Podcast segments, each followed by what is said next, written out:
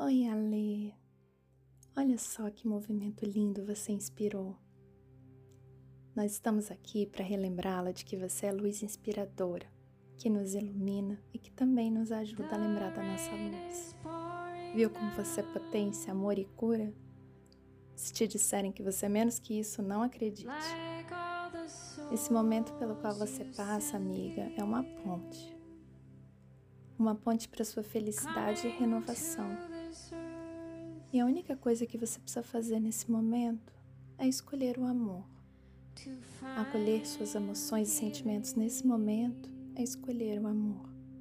Sentir a esperança e ter fé no meio de todo esse caos é escolher o amor. Permitir-se recomeçar todas as vezes que você cair é escolher o amor.